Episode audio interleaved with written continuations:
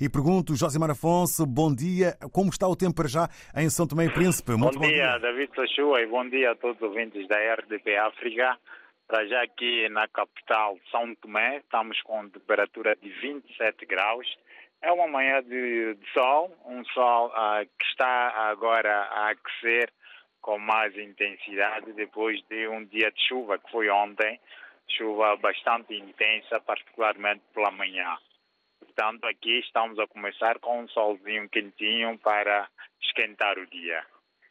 E quanto às informações, uh, vai marcando ainda a atualidade o primeiro ano do governo, uh, que se assinalou uh, na semana passada, na verdade, mas que ainda é tema de conversa entre os cidadãos, entre a classe política, o governo de São Tomé e Príncipe, liderado pelo primeiro-ministro Patrício Trovoada, que completou um ano de exercício no passado dia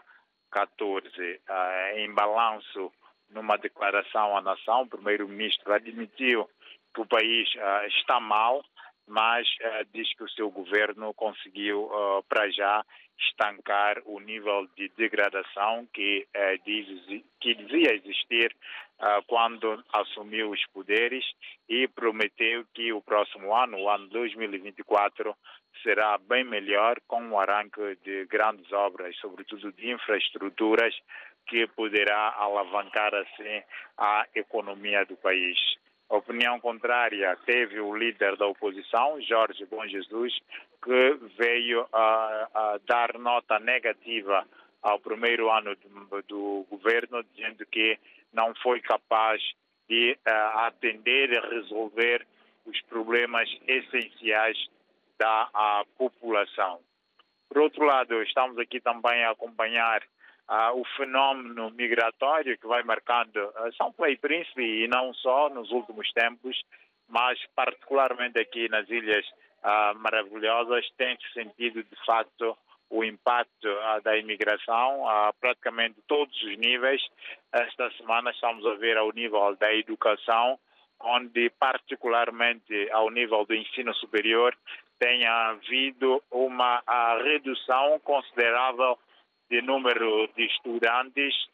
tanto pela procura dos novos cursos que arrancaram com muito menos estudantes, bem como o nível de desistência que vai acontecendo ao longo do ano letivo, uma situação que tem se verificado não só ao nível uh, dos estudantes, mas também os próprios docentes que vão abandonando o país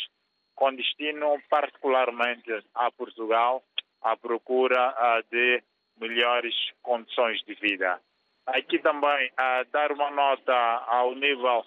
do projeto e da cooperação entre São Tomé e Príncipe e Portugal, falando aqui particularmente das ações de um projeto uh, de apoio às fileiras agrícolas de exportação de São Tomé e Príncipe, PAFAI, que é um projeto financiado uh, pela União Europeia e cofinanciado pela cooperação portuguesa que tem desenvolvido várias ações uh, para o desenvolvimento do setor agrícola no país. Uh, na última semana uh, lançou-se obra para a instalação de painel solares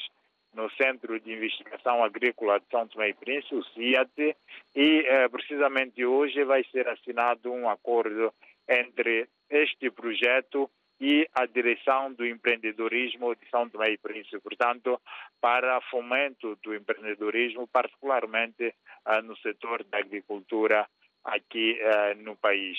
Uh, David, são estas as notas, as principais notas que temos aqui a partilhar nesta manhã de terça-feira.